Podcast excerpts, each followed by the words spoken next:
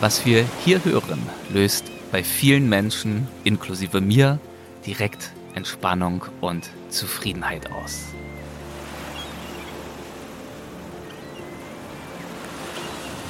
Es regt direkt all meine Sinne an.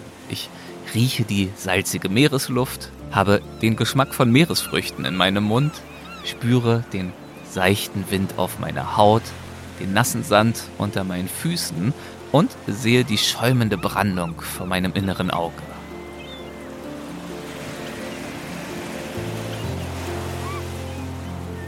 Das Meer beruhigt und fasziniert. Und es vermittelt einfach ein hügeliges Gefühl. Und vielleicht ist das ja auch schon ein erster Hinweis auf das Land, um das es in unserer heutigen Folge gehen soll. Wir reisen heute gedanklich in eines unserer Nachbarländer, eines, das stark vom Meer geprägt ist, Dänemark. Ein Land mit sage und schreibe 7400 Kilometern Küste und in dem man nirgends mehr als 50 Kilometer vom Meer entfernt ist. Dänemark zählt zu den beliebtesten Reisezielen der Deutschen. Es lockt mit kilometerlangen Stränden, einer großen Artenvielfalt im Wattenmeer, einem Surf-Eldorado und skandinavischer Lebensfreude und Gemütlichkeit. Und eben Hügge, ein Wort, das in Dänemark für eine gemütliche und herzliche Atmosphäre steht. Ich muss zugeben, mein letzter Besuch in Dänemark, der ist lange her. Ich war nur ein oder zweimal als Kind dort. Ich erinnere mich aber bis heute an die wunderschönen, wilden und langen Sandstrände. Umso schöner finde ich es, durch meine heutigen Gesprächspartner einen kleinen Einblick zu erhalten, wie es sich an der dänischen Nordseeküste so lebt. Wir treffen in dieser Episode Menschen, die eine tiefe Verbundenheit zur dänischen Nordsee haben, weil sie entweder seit vielen Jahren dort leben oder sie als ihren Arbeitsplatz bezeichnen. Hört selbst. Das bewegt mich. Ich mag auch gerne andere Landschaften, aber das Wattenmeer, das lebt. Allein wenn man auf die Fähre kommt, dann kommt man runter. Da ist alles ruhig. Äh, man spürt die Ruhe, die super Luft, die es auf der Insel gibt du hast Wasser überall und du lebst auch hier, also wirklich mit der Natur. Und das hat Ville Sande so besonders, diese Landzunge, wo du hier lebst, dass du so nah am Wasser bist. Und als kurzer Hinweis, diese Folge ist mit Unterstützung von Visit Denmark entstanden. Vielen Dank dafür. Es handelt sich um eine Doppelfolge. Ihr könnt euch also bald noch auf eine zweite Folge freuen. In der geht es dann um Dänemarks Städte und darum, welche Impulse sie uns für ein gutes, nachhaltiges Leben in den Metropolen der Zukunft geben können. Aber jetzt erst einmal viel Spaß bei der gedanklichen Reise an Dänemarks Westküste. Mit offenen Augen ins Abenteuer. Das ist der Weltwach-Podcast mit Erik Lorenz. Dieses Geräusch begleitet meinen ersten Gesprächspartner regelmäßig auf seinen täglichen Wanderungen durch Dänemarks Watt. Für mich ist ein Wattenmeer und das Wattboden, das ist Leben für mich. Das ist so, dass wenn man da draußen geht, also das ist merkwürdig zu sagen, aber keine Tag ist gleich. Also jeden Tag erlebt man etwas Neues.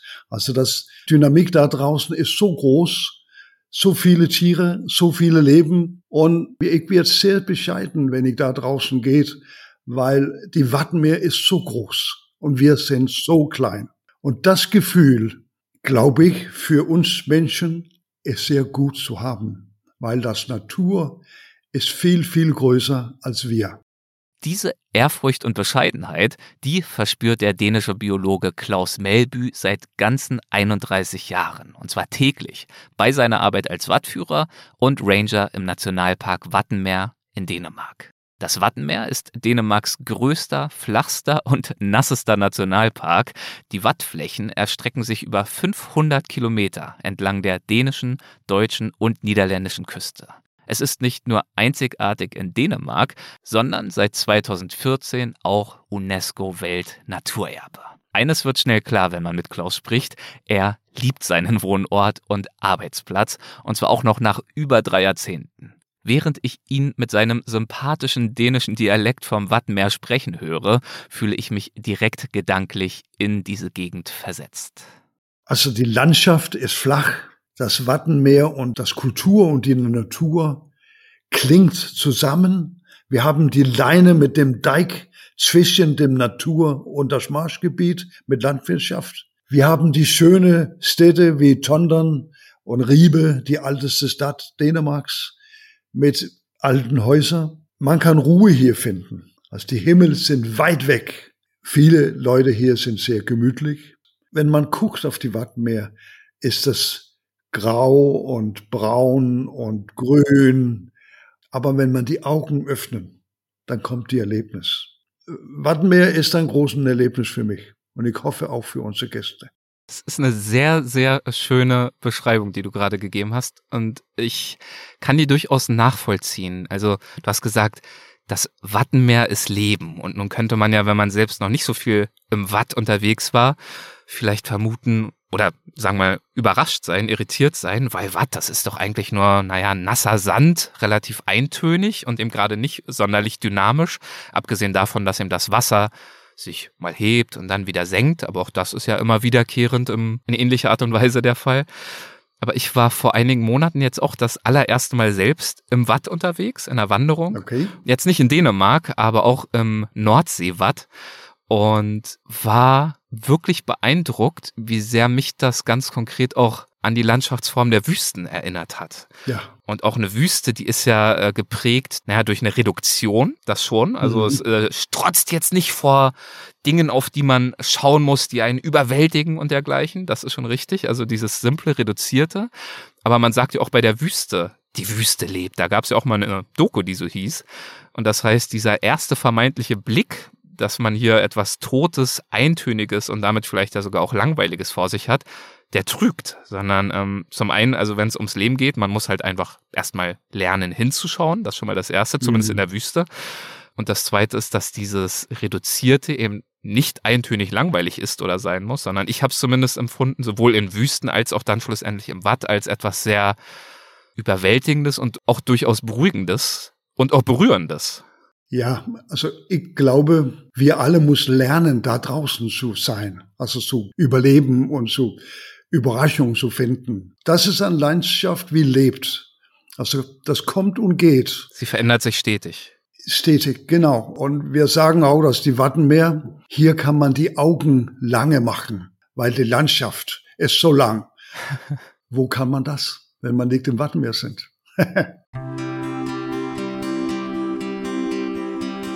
Tag für Tag verändern die Gezeiten und Wellen die Landschaft und dadurch auch Klauses Arbeitsplatz.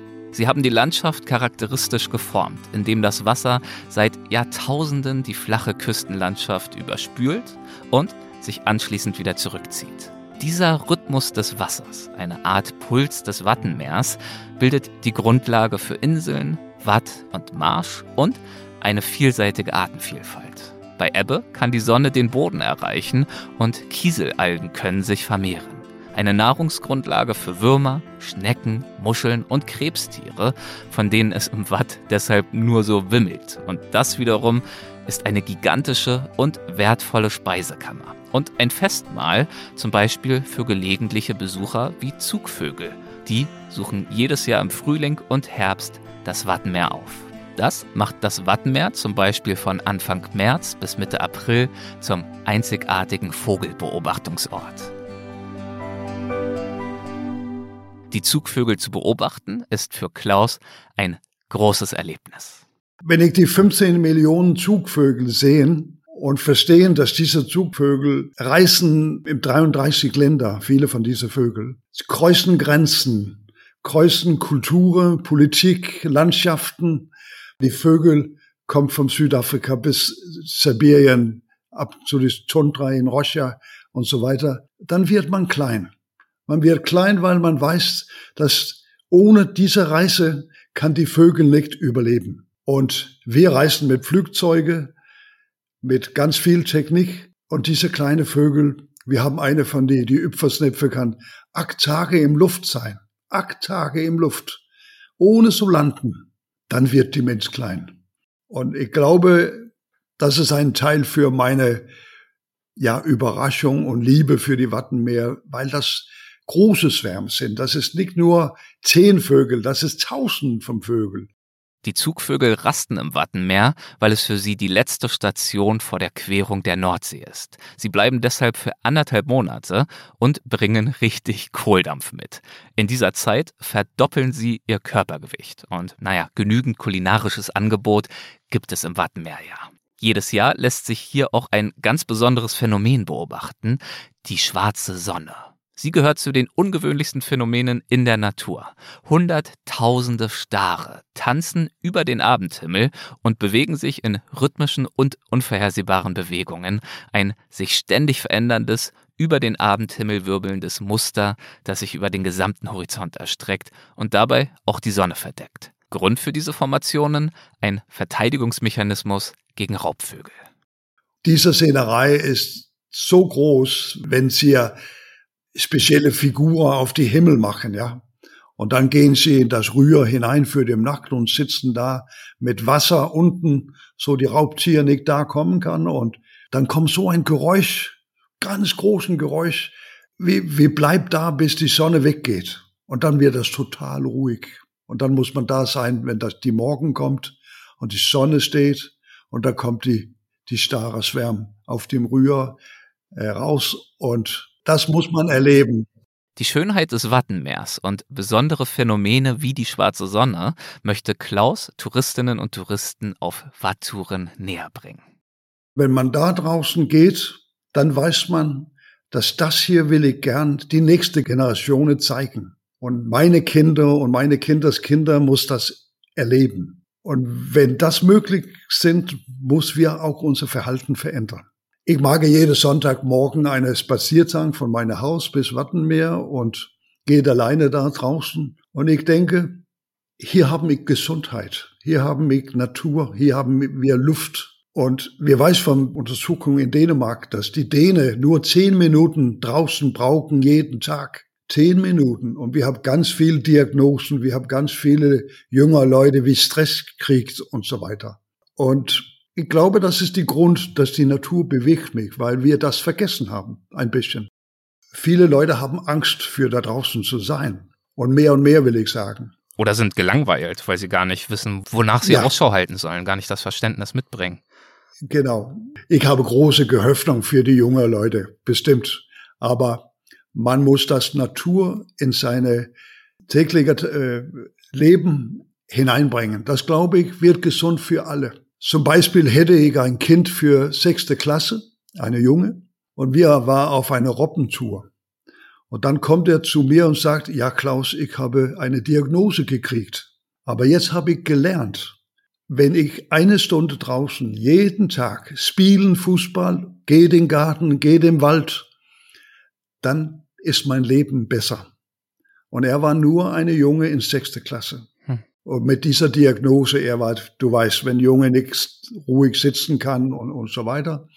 Und wenn ein Junge vom sechste Klasse das merken, dann ist die Bedeutung groß, glaube ich. Ja, und das kann eben schon im jungen Alter anfangen. Dieser Junge, den du gerade beschrieben hast, ich verstehe dich so, dass er vielleicht Schwierigkeiten hat, sich im Klassenraum ganz normal sitzend äh, zu konzentrieren, sondern dass er vielleicht eher sehr lebhaft ist, sehr energiegeladen und vielleicht es schwer ist für Lehrkräfte, ihn zu kontrollieren oder genau. auch es ihm selbst schwer fällt, sich zu kontrollieren und dass er das Gefühl hat, hier draußen nicht nur kann ich rumrennen und diese Energie rauslassen, sondern die Energie kann auch viel sanfter vielleicht entweichen. Ich fühle mich gar nicht so, als wäre ganz viel in mir aufgestaut, sondern ich werde einfach ruhiger.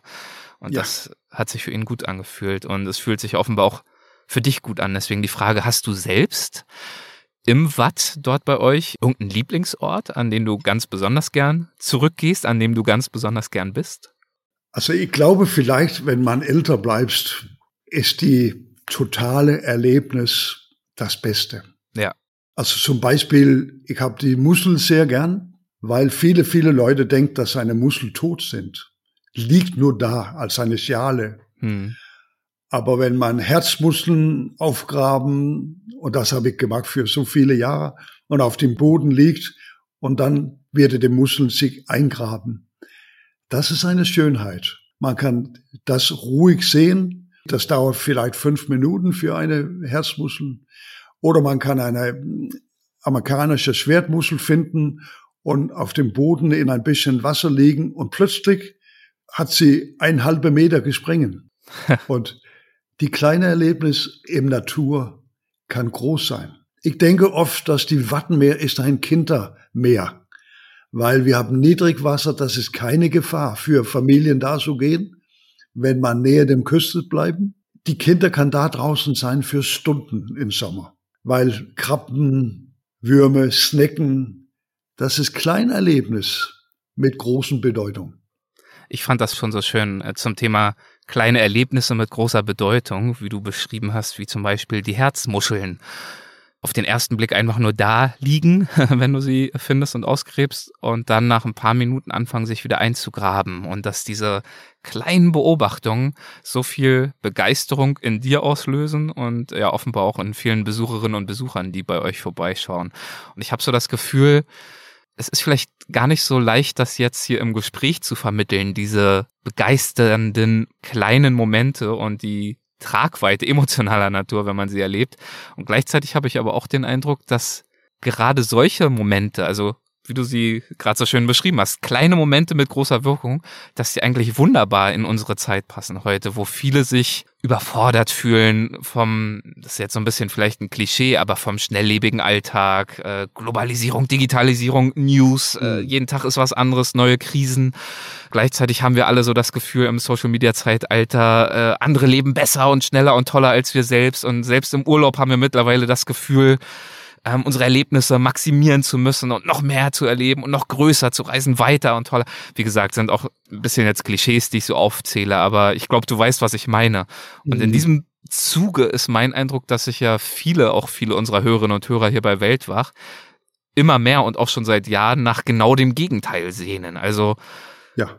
Zur Ruhe zu kommen, auf Reisen, aber auch im Leben selbst. Das heißt, vielleicht auch gar nicht immer so weit zu reisen, aber es heißt auch gar nicht unbedingt nach diesen Extremen zu suchen, sondern im Leben wie auch im Reisen nach diesen Momenten der, der Bedeutung. Meaningful Moments äh, in der Interaktion mit der Natur, mit der Umwelt und auch mit sich selbst zu suchen mache ich jetzt vielleicht ein großes Fass auf, ausgehend von dieser Herzmuschel, aber das sind äh, Gedanken, die deine Beschreibungen der für dich besonderen Momente im Watt, die die für mich auslösen. Ich habe ein anderes Erlebnis, ich muss schnell erzählen, ja, glaube erzähl. ich. Ich hätte in viele, viele Jahre, da kommt ein Lehrer mit zehn Kindern und diese Kinder hatte Probleme mit Schreibung und auch wie sie etwas sagen. Sie war besonders, diese Kinder. Mhm. Und ein Tag im Winter, dann kommt äh, Egon mit diese Kinder und das war schlechtes, schlechtes Wetter. Wirklich schlechtes Wetter. Das war Regen vom Morgen und dem ganzen Tag. Und ich sag, wir machen, was wir gesagt haben. Wir nehmen Watthosen an, wir nehmen Regenjacke an und dann gehen wir draußen im Wattenmeer. Wir ziehen das Ding durch. Ja, und wir haben kein Fernglas, wir haben kein Technik und wir haben da in den Gras gesitzen. Und dann plötzlich, und das Regen, den ganzen Zeit war das viel, viel Regen. Plötzlich war dem Regen sich verändert. Und der Wattboden war total gedeckt vom Alpenstrandläufer. Tausend vom Alpenstrandläufer. Das Wattenmeer übersät mit Alpenstrandläufern, einem kleinen Wattvogel. Klaus erzählt, dass es danach zu hageln anfing und der auf den Boden aufprallende Hagel vom Boden gegen die empfindlichen Bäuche der Vögel sprang. Plötzlich flogen deshalb alle Vögel auf einmal los und setzten sich auf ein Grasstück, um sich vor dem aufprallenden Hagel zu schützen. Auf diesem Grasstück hielten sich zu diesem Zeitpunkt auch Klaus und die Kinder auf. Für ihn und die Gruppe ein unvergessliches Erlebnis. Dann war die Tour fertig und wir gehen zurück zu einem kleinen Bus und eine von dem Jungen, er könnte nicht seine einen Name schreiben. Mhm. Dann sagt er, das war die beste Erlebnis meiner Leben. Und er war 16 Jahre alt. Wow. Ich, ich vergesse nie dieser Junge. Und für mich war das auch ein großes Erlebnis. Aber für die Junge glaube ich, dass die Erlebnis hatte er für die ganze Leben hinein. Wir waren 20 Zentimeter für tausend von Vögeln. Und ich habe nie das erlebt nachher, aber das Erlebnis war so groß. Und das kann man nur im Wattenmeer kriegen. Und dieser Erlebnis ist eine für mich das absolut beste Erlebnis in meinem Leben mit diesen Jungen. Kinder und Erwachsene über das Wattenmeer aufzuklären und ihnen Erfahrungen wie diese zu ermöglichen, das ist Klaus also sehr wichtig. Dies macht er jedoch nicht nur draußen auf Wanderungen, sondern auch im dänischen Wattenmeerzentrum in Riebe, dessen Leiter er ist. Das Gebäude des Wattenmeerzentrums passt sich perfekt an seine Umgebung an und spiegelt die Architekturgeschichte der Nordseeküste wider. Das ist sehr, sehr besonders. Das bedeutet, dass man kann sagen, dass die Wattenmeerzentrum Dänemarks ist von die Erde aufgewachsen. Also die Farben ist Erdefarbe. Dieses Schilfdach ist sehr, sehr groß. Und das ist die einste Haus in Dänemark für Öffentlichkeit gemacht mit Schilf. Hm. Und das ist sehr, sehr besonders. Ja, ich habe mir ein paar Bilder angeschaut online. Das sieht wirklich so aus, als würden sich da in bester Art und Weise Natur und auf der anderen Seite Kultur und Wissen, Wissenschaft visuell aneinander schmiegen. Ja, wir sind sehr stolz über das, weil wir haben ganz viele Preise gewonnen über dem ganzen Welt und im 2020, da kriegen wir die European Museums Award for Sustainability für Nachhaltigkeit. Das sind natürlich große Themen, also vom Wattenmeer hin zu Nachhaltigkeit insgesamt. Was würdest du sagen, was würdest du Besuchern und Besucherinnen des Wattenmeerzentrums oder auch des Wattenmeers selbst, was würdest du denen gern vermitteln und mit auf den Weg geben? Ich will gern, wenn die Gäste von unser Zentrum weggeht, dass die dann denkst, wow, so viele Vögel in einem Gebiet, hier in Dänemark oder in Deutschland vielleicht. So viele Vögel, wir muss das respekten, wir muss das schützen. Das muss die nächste Generation auch sehen. Also 15 Millionen, das ist fast dreimal das Bevölkerung in Dänemarks. Das ist so viele Vögel auf so ein kleines Gebiet, das muss man sehen. Dabei ist Klaus sehr wichtig, ein Gleichgewicht zu finden. Er möchte einerseits unvergessliche Naturerfahrungen für Besucherinnen und Besucher ermöglichen, die vielleicht auf diese Weise bewegt werden, diese Natur auch schützen zu wollen. Andererseits möchte er natürlich die Auswirkungen dieser Wattwanderungen auf die Tier- und Pflanzenwelt minimieren. Ich habe meine erste richtige Wattwanderung vor einigen Monaten in Niedersachsen unternommen. Da haben wir auch in einer Folge drüber berichtet. Und ich möchte von Klaus wissen, was für ihn eine gute Wattwanderung ausmacht. Ich liebe, von das Land zu gehen zum eine Insel. Das ist total schön. Wir machen auch Wattwanderungen im Nacht, hm. wo wir nur das Geräusch hören für das Leben. Und wir sehen die Qualle mit grüner Licht im Wasser. Das ist wow so groß. Also wenn man dieser im Augustmonat kreuzen das Wattenmeer im Nacht mit Kompass und GPS, so man das Weg finden kann, weil das total dunkel sind. Und dann plötzlich kommt so meine Stelle, wo 20, 30 Zentimeter Wasser steht, mit ganz kleine Quallen, mit grüne Farben. Aber man kann auch in Watt im Nachmittag gehen und wenn man zum Beispiel nach die Slickkrebs Watt kommt, dann muss man ruhig sein. Dann kann man die Slickkrebse hören. Wie klingen die? die schmatzen dann, oder was? Hört man sie schmatzen? Genau, die schmatzen. man anfangen zu lachen, weil wenn man da steht und, und sieht das, passiert nichts. Und wenn man dann die große Ohren machen, dann Einmal gut hinhören, nicht nur hinschauen, auch hinhören. Ja, das ist toll. Nochmal zum Vergleich, obwohl Klaus es ja schon sehr schön vorgemacht hat. So hören sich die 6 bis 15 Millimeter großen Schlickkrebse in echt an. Neben Schlickkrebsen findet man im dänischen Wattenmeer auch eine echte Delikatesse. Und das zuhauf. Und zwar die pazifische Auster. Sie ist ein Gigant unter den Austern. Ihre Schale kann bis zu 40 Zentimeter lang werden und sie verbreitet sich schnell.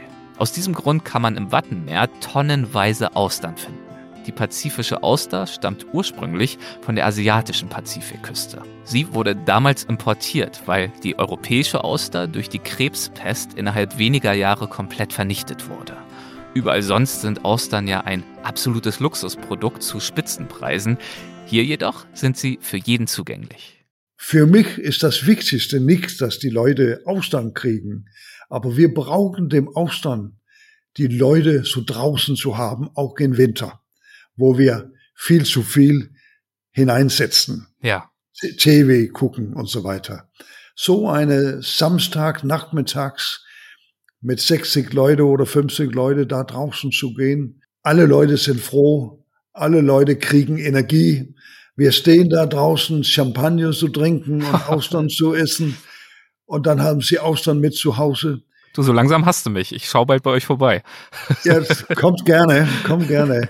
Also für mich ist das die größte Erlebnis, so viele Leute draußen zu haben. Die Menschen nach draußen zu locken, um Austern zu sammeln, das schafft auch Jasper Dannewerk-Voss.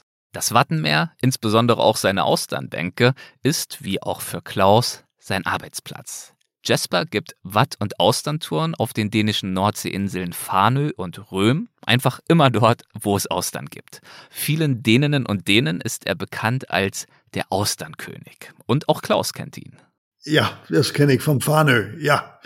Er mag auch viele Tourer und ähm, sind eine ja, schöner Mensch, will ich sagen. Also ein netter Mensch. Ich hoffe, dass es wahr, denn äh, mit ihm unterhalte ich mich als nächstes.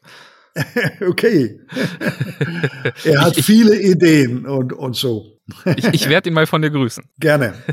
Sehr Gerne. Gut. Viele Ideen hat Jasper in der Tat. Zu denen zählen zum Beispiel Austern-Safaris, Austern-Kochbücher und Austern-Grillen am Strand. Nicht ohne Grund nennt er sich Austernkönig. Aber wie wird man eigentlich Austernkönig? Wir sind 2006 von Luxemburg nach Farnö umgezogen mit der Familie und da hatte mir irgendjemand gesagt, dass im Nordsee Austern liegen würden. Ich habe nicht richtig dran geglaubt, aber ich bin trotzdem raus und da waren die Austern. Mhm. Und das hat sich dann in der Zeit entwickelt. Äh, der Titel Austernkönig war frei und den habe ich mir dann einfach genommen. Hast du dir geschnappt, ganz unbescheiden. und als du äh, auf diese Art und Weise auf die Austern gestoßen bist durch diesen Tipp, Warum hat dich das damals angesprochen, interessiert, neugierig gemacht? Warst du zu dem Zeitpunkt schon ein Austern-Fan? Austernfan kann man nicht sagen, aber ich habe schon äh, sehr früh mit Austernessen angefangen. Mhm. Luxemburg, sehr kulinarisches Land, Ferien in äh, Bretagne oder Normandie, wo es ja ganz viele Austern gibt. Und die Austern haben mir eigentlich von, von Anfang an geschmeckt, sowohl roh als auch zubereitet als es dann möglich war, damit auch noch äh, zu arbeiten und Geld zu verdienen, war das natürlich klar, das mache ich. Warum? Warum war das dann für dich klar? Also wenn du sagst, du warst jetzt nicht ein lebenslanger Connoisseur von Austern, großer Austern-Fan, ähm, sondern wie viele von uns gelegentlich hier und da mal eine genossen. Warum hattest du das Gefühl, das könnte was für dich sein? Erstmal, weil Austern eine ganz fantastische Meeresfrucht ist. Es ist unheimlich super, damit zu arbeiten. Und für mich gab es keine Austern in, in der Nordsee. Hm. Ich wusste das gar nicht. Und die lagen da rum, die lagen nicht nur Hunderte, Tausende, Hunderttausende lagen da rum. Und äh, ich habe ein bisschen im Tourismus schon gearbeitet auf der Insel und ich habe gedacht, das kann man ja auch noch irgendwie im Tourismus einsetzen, die Austern. Wäre schade drum, die einfach äh, liegen zu lassen. Genau, wie eine Zeitung mal schreibt, in Deutschland bezahlt man viel Geld dafür, hier liegen sie einfach so rum. Da liegt das äh, Geld und in dem Fall dann der Genuss äh, quasi auf der Straße und in dem Fall dann im Meer. Genau. Sprichwörtlich. Wie würdest du den Austerngeschmack beschreiben? So eine frische, leckere Auster? Ich werde oft gefragt, wie schmeckt eine Auster? Die richtige Antwort ist, die Auster schmeckt nach Auster. Das kann man nicht richtig vergleichen. Es schmeckt salzig, es schmeckt nach Meer. Fischig soll es nicht schmecken, dann ist die Auster nicht unbedingt ganz frisch, aber so nach Meer und ganz, ganz frisch. Die schönste Beschreibung, die ich mal gehört habe, war, es schmeckt wie der Kuss einer Meerjungfrau. Klingt richtig, ich habe noch keine Meerjungfrau geküsst, das heißt, äh, so ganz sicher bin ich, ich mir nicht, aber klingt lecker. Klingt erstmal gut, ja. Frische Austern, die möglicherweise wie ein Kuss einer Meerjungfrau schmecken, findet man unter anderem auf der dänischen Nordseeinsel Fanö, die nördlichste der friesischen Inseln. Bevor sich Jasper selbst zum Austernkönig ernannte, arbeitete er im Personalwesen in Luxemburg. Wegen eines beinahe Burnouts entschied er sich dann, alles hinter sich zu lassen und auf die Insel zu ziehen. Er tauschte damit 17 Stundentage Stress und Anzug ein gegen Shorts, Flipflops und Gummistiefel in der zweitkleinsten Gemeinde Dänemarks. Was macht Fanö besonders?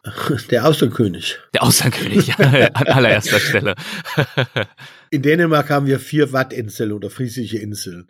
Und Fanø ist mhm. die einzige, wo man mit dem äh, Boot rübersetzen muss. Man kommt nur mit dem Schiff rüber. Äh, die Fähre fährt von Esbjerg zwölf Minuten, dann ist, bist du auf Fanø. Insel ist äh, ungefähr 16 Kilometer lang, fünf Kilometer breit am breitesten und hat einen wunder wunderschönen Sandstrand, der 13, 14 Kilometer lang ist. Und wie auf viele von den friesischen Inseln, in Dänemark auf jeden Fall, kann man mit dem Auto und man darf mit dem Auto auf dem Strand fahren. Hm. Das heißt, die Strandgäste, die verteilen sich schön auf dem ganzen Strand. Und auch wenn 40.000 Leute da sind, dann ist immer viel Platz. Die Natur ist einfach fantastisch, ähm, unberührt. Und auch im Sommer, wenn wirklich viele Leute da sind, man findet immer irgendwo auf der Insel äh, seine Ruhe. Und was für mich persönlich ganz wichtig ist, wir haben ganz, ganz viele ganz hochwertige Restaurants auf der Insel, wo man natürlich auch Austern kriegt und gut essen gehen kann. Wir haben das beste Brauhaus Dänemarks. Das heißt, äh, Gastronomie ist gegeben auf Pfanne. Und wie ist das für dich selbst gewesen damals? Also du hast ja erzählt, du hattest dieses Burnout oder beinahe Burnout. Ihr habt euch dann gemeinsam als Familie entschieden, auf Fanö zu ziehen. Hat dir persönlich dieses langsamere, ruhigere Leben an der Nordsee in dieser Lebensphase damals auch geholfen? Ja, absolut. Ich meine, man kommt da hin und ähm, allein wenn man auf die Fähre kommt, dann kommt man runter. Dann ist alles ruhig mhm. äh, und man spürt es, man spürt die Ruhe, man die die super Luft, die es auf der Insel gibt. Man kann lange Spaziergänge machen. Ich habe auch zwei große Hunde. Wenn man mit denen zwei drei Stunden am Meer läuft, ist ist natürlich fantastisch. Und was auch sehr schön ist, ist, wir haben ja in der Hauptsaison wie gesagt, ganz viele Leute und in der Nebensaison weniger und in den kalten Monaten ist fast niemand da. Das ist dann mhm. richtig schön zum Abschalten. Auch für uns, die in der Hauptsaison ganz, ganz, ganz viel Arbeit. Das Abschalten im Winter ist äh, schön und es ist rau. Die Insel ist sehr, sehr rau im Winter, aber das hat ja auch seinen Charme. Ja, es sind die Gegensätze, die es dann natürlich auch äh, in dieser Hinsicht reizvoll machen, sowohl was das Wetter und das Klima anbetrifft, als auch was die Art und Weise, wie er arbeitet und lebt und mit Gästen lebt oder eben auch für euch allein seid. Genau. Seinen Lebensunterhalt verdient sich Jasper, wie erwähnt, unter anderem mit Austernsafaris. Mit Urlauberinnen und Urlaubern läuft er dann in Gummistiefeln auf das Watt hinaus zu Stellen, an denen man gut Austern ernten kann. Die Eimer sind schnell gefüllt und dann geht's zurück an den Strand, an dem alle gemeinsam die Austern zubereiten.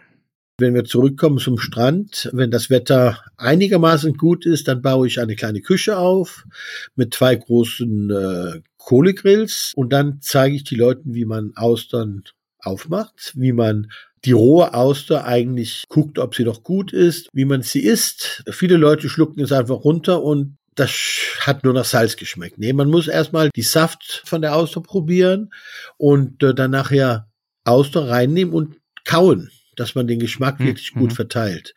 Wenn wir ein bisschen über die rohe Auster gesprochen haben, dann mal, probieren wir auch gemeinsam Austern auf dem Grill zu machen. Die Gäste können dann auch selber mitkochen, wenn sie wollen. Beim Genuss der Austern bist du eher Purist und äh, magst sie roh und natürlich oder gern auch mit der einen oder anderen Soße, einem Dip oder sogar gegrillt? Ich habe ja den großen Vorteil, dass die Austern gratis vor der Tür liegen. Das heißt, ich kann wirklich äh, alles damit probieren. Manche Sachen äh, sind dann Erfolg, andere Sachen sind dann weniger ein Erfolg. Ähm, meine Lieblingsauster ist eine, die ich erfunden habe, die es mittlerweile fast überall auf der Welt gibt. Das ist rohe Auster, ganz frisch, mit Erdbeere, Limette und äh, fermentiertem grünen Pfeffer. Das heißt, da hast du das Salzige, das Süße, das Saure äh, und Pfeffer-Umami-Geschmack drauf. Das ist für mich das Highlight für, bei den Austern. Das heißt, relativ einfach. Hm, klingt köstlich. Rezepte wie diese hält Jasper in seinem Kochbuch fest, das er mit befreundeten Köchen herausgegeben hat. Ob roh mit Erdbeere oder Limette, wie Jasper gerade beschrieben hat, oder als Austern-Hotdog mit Austernrezepten lässt sich, für mich überraschenderweise, ein ganzes Kochbuch füllen. Ist ja kein Geheimnis, Austern, tendenziell ist das eher ein Gericht für Wohlhabende oder Reiche und in dem Fall bei euch dann wirklich ein Gericht für alle, an dem man sich wirklich laben und satt essen kann. Richtig. Das ist auch komisch, wenn ich unterwegs bin, koche, und das ist ja mittlerweile eigentlich auf jeden Fall in ganz Europa. Die Leute, die Austern mögen, das sind eben eher die Oberklasse, mhm. weil es eben bis jetzt eine teure Rohware war. Und es ist ja immer noch relativ teuer, Austern zu kaufen. Aber es kommen immer mehr Leute auf den Geschmack, dass Austern eigentlich gut schmecken und dass man auch relativ günstig sie mittlerweile kaufen kann. Man muss natürlich aufpassen, wenn man selber Austern kauft. Wenn man die billigen kauft, dann kriegt man kein gutes Erlebnis. Das heißt, man muss schon ein, ein bisschen die mittleren oder die teuren Austern kaufen äh, beim Fischhändler, damit man auch ein gutes Erlebnis hat. Ja, also wieder doch ein bisschen tiefer in die Tasche greifen oder eben zu euch reisen, wo sie eben äh, bereit liegen, eingesammelt zu werden. Dann ist es natürlich auch für den Geldbeutel ein bisschen angenehmer. Ja, genau. Bei uns im, im Wattenmeer, die Austern gelten als Oberklasse. Das sind sehr, sehr gute Austern. Die Bedingungen für die Austern, das kalte Wasser, sehr viel Nahrung, sehr viele Algen für die Austern. Das bedeutet, dass die Austern, die haben sehr viel Biss. Es ist nicht nur dieses äh, Flüssige, was man isst. Die haben Biss und man, man spürt wirklich, dass man was isst. Und das Sammeln der Austern ist nicht nur positiv für die Urlauberinnen und Urlauber, sondern auch für die Natur. Da die pazifische Auster in der dänischen Natur nicht heimisch ist und sich nachteilig auf heimische Arten auswirkt, gilt sie offiziell als invasive Art. Und deshalb darf jeder so viele Austern sammeln, wie er tragen kann. Am Anfang hat man Studien gemacht, äh, unseren Naturbehörden, was für eine Auswirkung die Austern auf die anderen Lebewesen im Mattenmeer haben. Und man hat gemeint, weil die Larve, die setzt sich typisch auf die Miesmuscheln drauf und wächst aber ganz, ganz, ganz schnell. Mhm. Die Miesmuschel erstickt irgendwann unten drunter. Und man hat gemeint, dass innerhalb von 50 bis 100 Jahren die Miesmuscheln eventuell vom Wattenmeer verschwinden würden.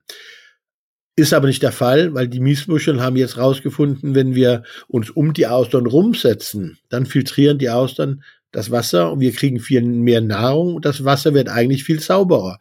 Das heißt, wenn man mhm. jetzt guckt, äh, es gibt ganz viele Austern, es gibt aber auch ganz viele Miesmuscheln.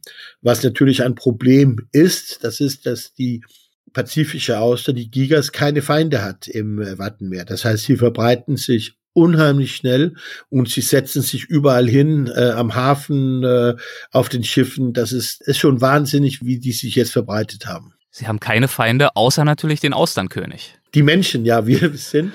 Und äh, man kann es nicht stoppen. Es sind so viele da und ja, aber Gott sei Dank. Aber das heißt, unter diesen Gesichtspunkten, ja, verschafft ihr euch nicht nur ein paar kulinarische Genüsse, indem ihr sie sammelt, sondern tatsächlich, naja, ist vielleicht auch ein Tropfen auf dem heißen Stein, aber tut ihr auch was Gutes, indem ihr diese Ausbreitung dieser invasiven Art zumindest ein bisschen eindämmt und verlangsamt. Ja, es fühlt sich schon gut an, wenn man weiß, dass man was Gutes tut. Äh, bei seiner Arbeit kann man ja fast sagen. Also, wir haben gelernt, dass Austern zwar vielerorts als Delikatesse gelten, aber hier gratis zu unseren Füßen liegen und für jeden und jede zugänglich sind. Sie zum Verzehr zu sammeln hilft sogar, natürlich nur in kleinem Ausmaße, der dänischen Natur. Wenn ihr jetzt selbst Lust bekommen habt, Austern zu sammeln, nochmal der Hinweis, im dänischen Wattenmeer finden heute die meisten geführten Touren vor der Insel Röhm statt. Etwas weiter nördlich an der dänischen Westküste in Wiedesande tragen die Einwohnerinnen und Einwohner und auch die Urlauber auf ganz andere Art und Weise dazu bei, dass die Natur geschützt wird. Diesmal nicht mit kulinarischem Goodie am Ende, aber mit einem materiellen. Sie reinigen Strände und stellen aus dem gesammelten Müll Souvenirs her, wie Schlüsselanhänger. Daniel Mirecki hat für dieses Vorhaben zusammen mit Katrin Franzen die Firma Omhu gegründet. Sie organisieren Strandreinigung und Veranstaltungen, bei denen jeder und jede zu einem sauberen Strand beitragen kann. Im Großen und Ganzen ist die Idee, dass wir Strände säubern, Müll und Dreck. Es gibt leider reichlich davon und das sieht man, wenn man täglich am Strand ist, dass leider ganz viel vom Meer anschwimmt. Wir wollten eins darauf aufmerksam machen, dass wir ein Problem mit Müll im Meer haben und zwei, dass man eigentlich von einigen von dem Müll, also der Großteil davon ist Plastik, dass man mit dem Plastik etwas auch machen kann. Nicht notwendigerweise nur mit dem Plastik, aber dass wir den Müll oder unseren Müll generell als Ressource sieht, anstatt nur Müll. Wenn wir den Müll jetzt recyceln können, dann kann das die Industrie, die die es sollen, dann können die es auch. Das heißt, ihr wollt auch so eine Art Vorreiterrolle, Vorbildrolle einnehmen? Ja, genau. Das würde ich sagen. Also eine Motivation und Vorreitrolle, genau. Und die Vorreiterrolle oder die Motivation hin zu zeigen, können produzieren auf eine nachhaltigere Art und Weise und damit dann auch unsere Ozeane, naja, ein bisschen sauberer kriegen. Genau. Wir machen es ein bisschen anders als ganz viele. Es gibt Organisationen, die sagen, hey, wir zeigen dir den Müllberg und sagen, hey, so sieht dein Ozean aus. Wir zeigen Leute, dass, dass es auch eine Lösung gibt oder dass man selber ein Teil einer Lösung sein kann. Nimmst du ein bisschen Müll weg, hast du was Gutes getan, ja. Thumbs up für das. Und dann kann man sogar auch noch Wertschöpfung daraus generieren. Das ist dann aber sogar schon der zweite Schritt. Selbst der erste ist ja, Ja, schon genau. befriedigend. Also den Müll Genau. einfach erstmal zu entfernen und einzusammeln. Da- Das, was uns am allerwichtigsten ist, dass der Müll halt wegkommt. Ja. Weil den Müll, den wir vom Strand wegnehmen oder vom Meer wegnehmen, der ist halt weg. Und liegt nicht länger in der Natur. Kannst du es irgendwie messen, wie viel Müll ihr bisher entfernt habt? Ja, wir sind ja so clever. Wir haben immer eine Waage dabei. Ah, mhm. Wir sind jetzt bei über 25 Tonnen Müll, Boah. die wir in drei Jahren weggeschleppt haben. das ist ordentlich. Das ist schon was. Und äh, also wir haben es nicht in Fraktionen gemessen, wir haben einfach also Müll als eine Mhm. Fraktion genommen. Das, was wir am meisten wegschleppen, sind alte Fischereisachen. Äh, es schwimmen ab und zu mal große Netze rein. Die sind halt leicht zu entfernen. Ist aber auch der Worst Case eigentlich so, ne? Also so alte Geisternetze, die irgendwo rumtreiben. Ja, schon. Ähm, andersrum weiß ich nicht, ob das die Geisternetze sind, weil das sind die großen Sachen. Die kann man leicht entfernen. Hm. Das, was schwieriger ist, ist diese Mikroplastiksache, wo wir auch die letzten drei Jahre so einen Intensiveinsatz gemacht haben und wollten Leute zeigen, hey, wir haben ja auch ein Problem mit Mikroplastik. Nimm eine Handvoll Sand, guck mal rein, du wirst Plastik finden. Und das ist das, was ein bisschen erschreckend ist. Dieses Aha-Erlebnis, das wollen wir Leuten auch geben und sagen, hey, gut und schön, dass wir jetzt äh, säubern, aber ich guck mal hier, wir haben immer noch ein Problem. Können wir das irgendwie lösen? Ein weiterer Vorteil der Strandreinigungen, sie verschaffen Kunststoffabfällen ein neues Leben. Der Omhu aus gestrandetem Plastik und alten Fischkisten Souvenirartikel herstellt. Jedes Produkt ist aus diesem Grund einzigartig und erzählt eine kleine Geschichte vom Meer. Unsere Produktionsanlage ist sehr manuell. Wir haben eine kleine Spritzgussanlage oder kleine Spritzgussproduktion. Mhm. Die ist schwierig zu erklären, aber man kann damit leider noch keine großen Sachen mitmachen. Also unsere Produkte können maximal, sagen wir mal, um die 150 Gramm wiegen. Okay, etwas Noch. überschaubar noch, aber da Ja, ja, genau. kann es ja noch weitergehen, perspektivisch. ja, genau. Du hast du erwähnt, also im Winter seid es vor allem ihr beiden, die da unterwegs seid, im Sommer aber gelegentlich auch nicht, dann machen manchmal auch andere Menschen mit. Ja. Wer macht da so mit und inwiefern gehört das gemeinsame Müllsammeln dann auch doch ja, zu eurer Strategie für dieses Unternehmen? Wir machen es Leuten schmackhaft, mit uns zu kommen. Also es ist unterhaltsam Ja. und informativ. Also wir informieren auch über Müll und wo er herkommt. Im Sommer jeden Mittwoch, Mittwochmorgen düsen wir los. Und ich sag mal, in der Saison sind es hauptsächlich Touristen, die mit uns kommen. Ganz viele Deutsche. Mhm. Die letzten paar Mal sind wir bei 50, 60 Leute, die wir Boah. mit am Strand, äh, ja, Das ist ja dann doch ordentlich. das ist super zu sehen, dass, dass es funktioniert und dass Leute auch mithelfen wollen. Wie erklärst du dir das, dass Menschen zum Urlaub machen und entspannen äh, zu euch kommen und dann äh, schlussendlich mit einem breiten Grinsen im Gesicht anfangen, mit dir zusammen Müll zu sammeln? Wie schaffst du das? Gute Frage, weiß ich nicht. Man will gern als, auch als Tourist was zurückgeben an das Gebiet, wo du gerade bist. Das ist ein neuer Trend. Das ist eine Sache. Und zwar, ich glaube einfach, die Leute, die herkommen, die kommen auch für die Natur her. Ja. Und die sehen, hey, hier ist irgendwas, was wir für die Natur machen können. Es ist uns schmackhaft gemacht worden. Also man muss nicht viel tun, man muss einfach herkommen. Dann wird einem schon gesagt, so und so und so und das passiert jetzt. Und es dauert anderthalb Stunden, zwei Stunden. Das ist überschaubar. Ja, und ich glaube auch, also diese Mischung aus Zeit und Muße selber haben, das ist sicherlich Mhm. auch was anderes, als wenn man im durchgetakteten Arbeitsalltag daheim jetzt irgendwie anfangen soll, Müll zu sammeln. Fällt vielleicht die Überwindung ein bisschen schwieriger. Aber wenn ich dort bin bei euch, die Zeit habe, die Ruhe habe, einen Strandspaziergang gibt's ja auch Schlimmeres.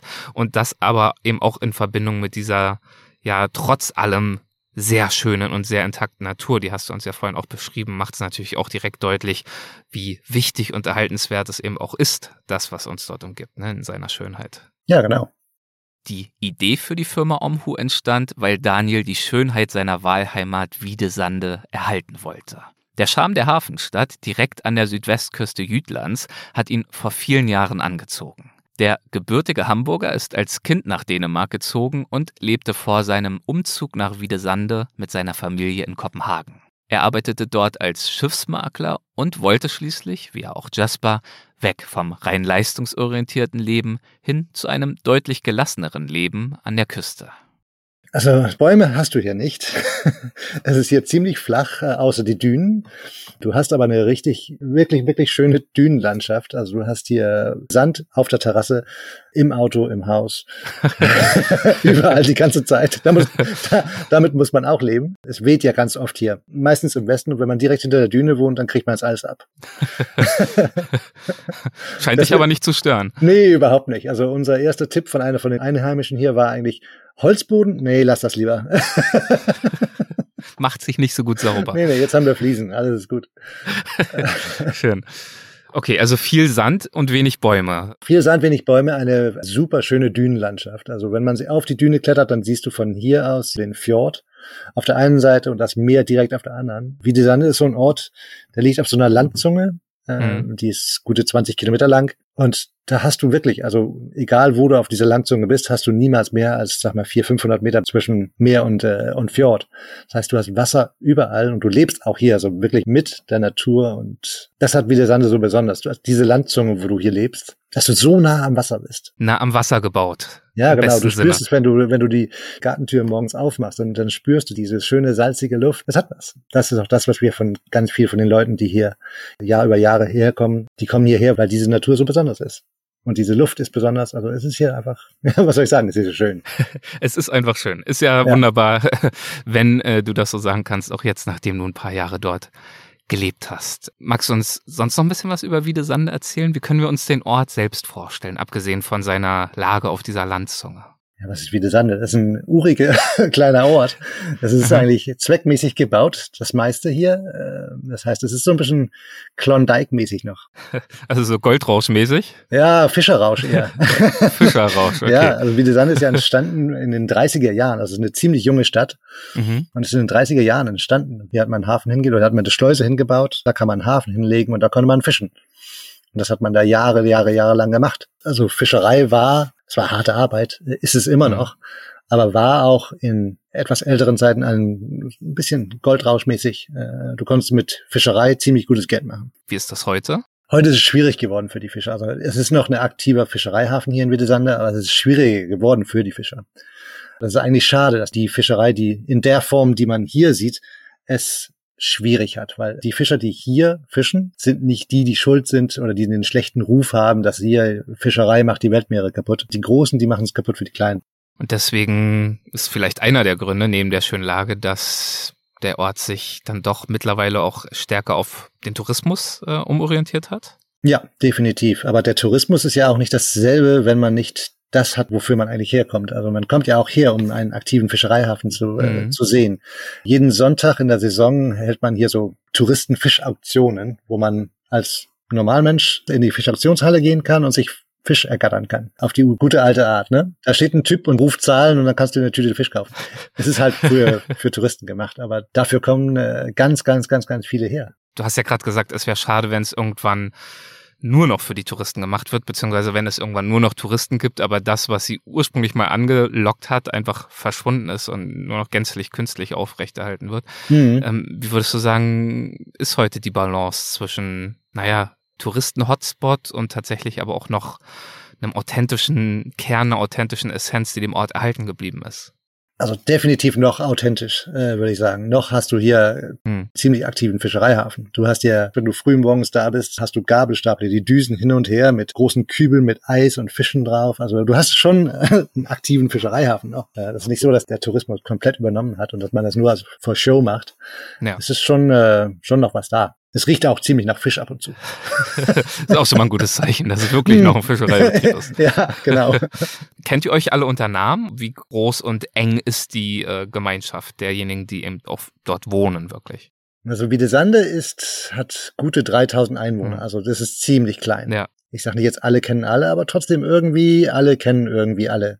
Ganz viele kennen sich hier und nur unter ihren, äh, wie heißt es, Kosenamen, heißt es sowas, Nickname? Mhm. Spitznamen Und- kann man auch sagen. Ja, Spitznamen, genau. Und das ist mega schwierig ab und zu, weil man Kosenamen wäre übrigens auch lustig, wenn alle sich nur äh, Schätzilein und Hase nennen. ja, Kosenamen, nicht Kosenamen. Nee, nee. Wäre auch sehr sympathisch. Meine ja, so ein großer Naja. Fischer, der sagt, hey, Schatzi. nee, aber die haben ja alle so merkwürdige Namen. Ähm, zu jedem Namen ist so eine Geschichte verbunden auch. Und das ist irgendwie, äh, das ist mega cool. Ich kenne jetzt ganz viele von denen. Ich wollte sagen, hast du dafür ein Beispiel? So ein Local-Name und die Geschichte, die damit einhergeht? Ja, also da, es, es gibt einen, äh, sein Vater heißt Kartoffel, warum weiß man nicht so richtig, oder das weiß bestimmt jemand, aber sein Sohn, der hieß dann Pommes frites, also Pommes. Natürlich, weil sein Papa war Kartoffel. Ja, ja. Einen witzigen finde ich auch, sein Vater heißt Bum Er nennt ihn auch selber, Kumpel von mir, er nennt auch seinen Papa Bumm. Bumm. Mhm. Und das ist so das Geräusch, das sein Kutter mal gemacht hat, als er in Kai gefahren ist. oh nein. Danach heißt er Bumm, dieser Bumm. Also es gibt so viele kleine lustigen Geschichten hier. Also das ist auch sowas, was Wie Sande ausmacht. Mit einem Augenzwinkern auf die eigene Lokalhistorie zu blicken. Ja, genau. Hier heißt keiner das, was er heißt.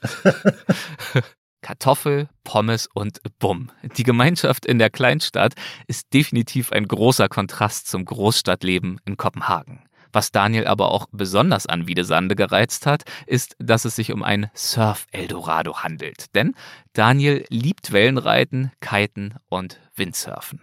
Einer der Gründe für dich, für euch dorthin zu ziehen, war das Surfen. Wahrscheinlich kommen auch viele Besucherinnen und Besucher genau dafür her. Ja, klar. Was macht Wiedesande denn zum Surf-Eldorado?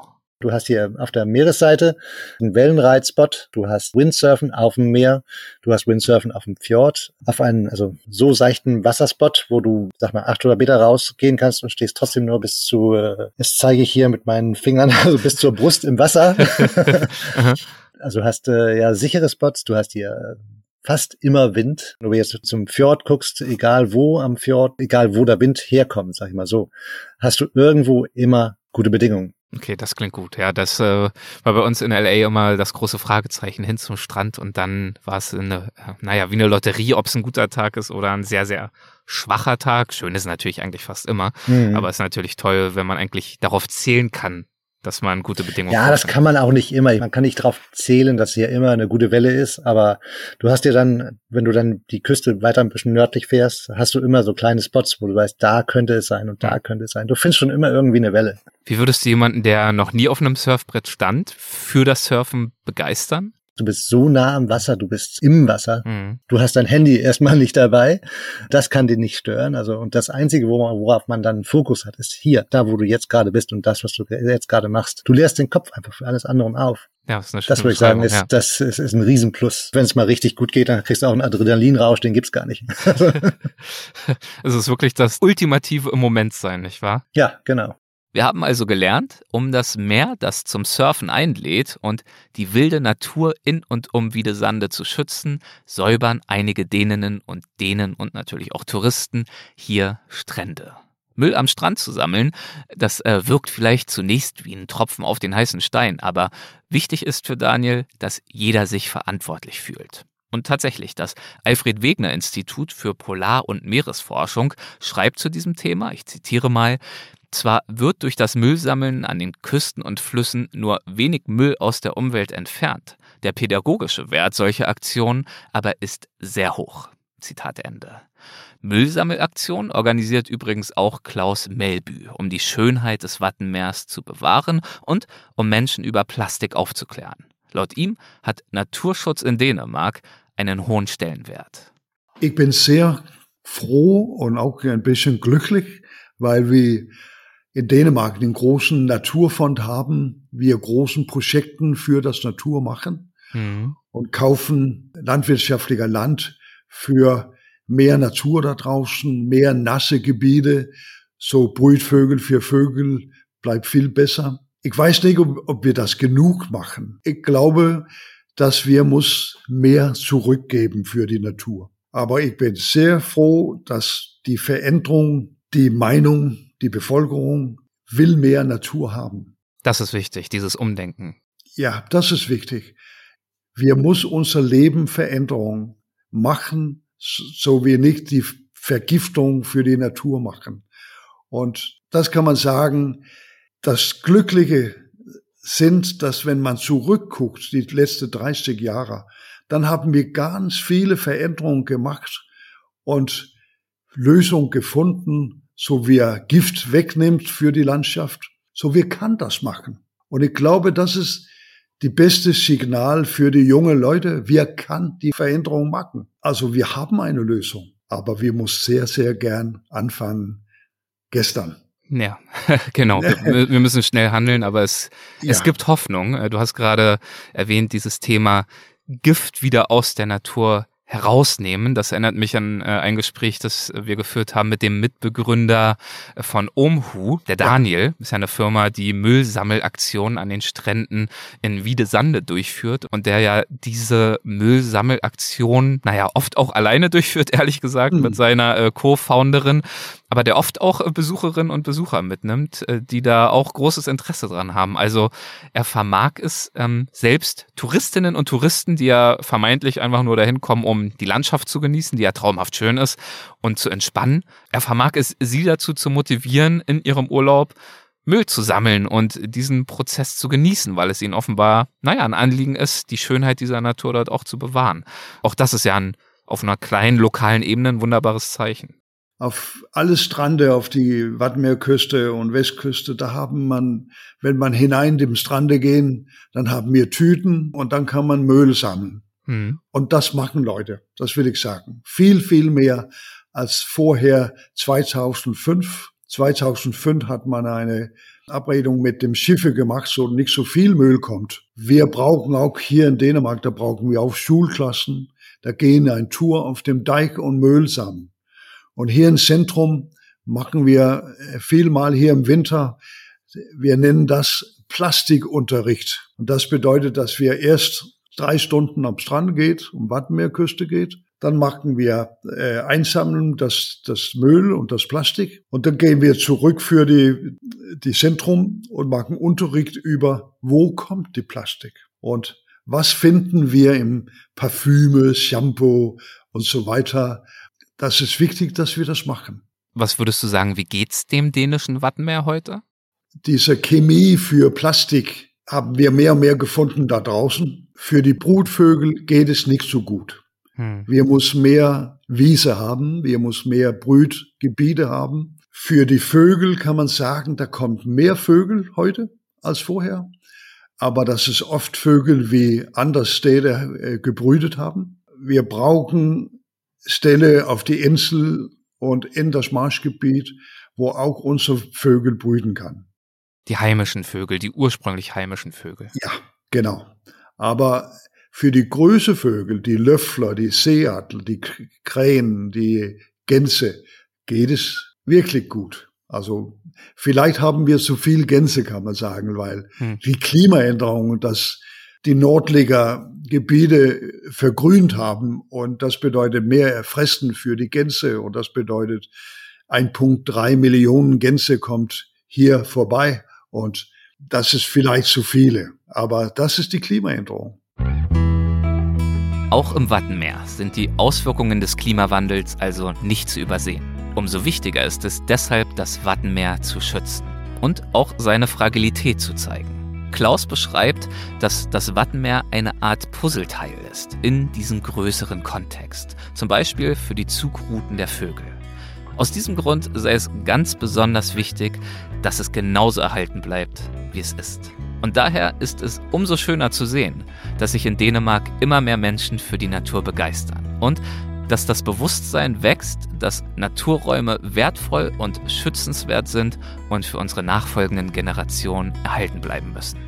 Es ist eine Wertschätzung, die Menschen wie Jasper und Daniel aus der Großstadt in die Natur ziehen lässt.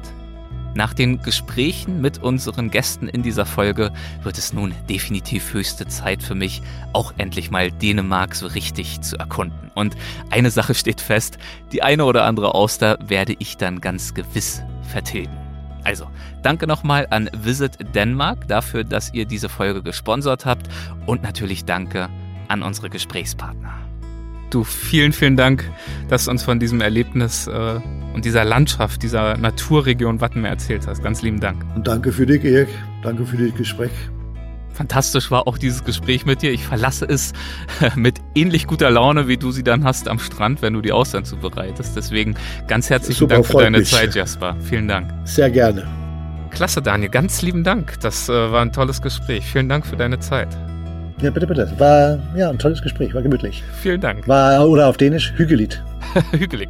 Wie würde ich mich ja. auf Dänisch jetzt von dir verabschieden? Oder du von mir? Oh, da gibt verschiedene Sachen. Also, sagen wir Hi, hi. Tag for i dag. Hi, hi. Tag for i dag. Tag for i dag. Tag for i dag. Hm. Fühlt Danke sich immer noch nicht so ganz auf den Punkt an, aber ich werde mal üben. Ich habe es ja hier als Aufnahme jetzt im Kasten, da kann ich mir das nochmal anhören. Ja, Dankeschön, ne? Mach's gut. bitte, bitte.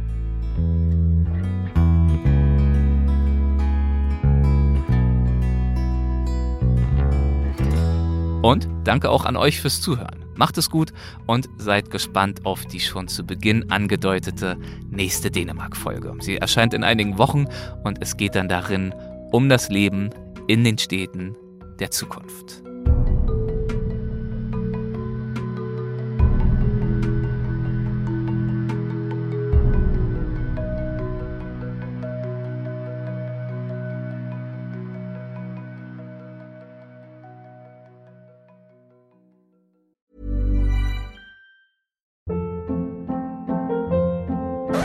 Hold up. What was that? Boring. No flavor. That was as bad as those leftovers you ate all week. Kiki Palmer here, and it's time to say hello to something fresh and guilt-free. Hello Fresh. Jazz up dinner with pecan-crusted chicken or garlic butter shrimp scampi. Now that's music to my mouth. Hello Fresh. Let's get this dinner party started. Discover all the delicious possibilities at hellofresh.com.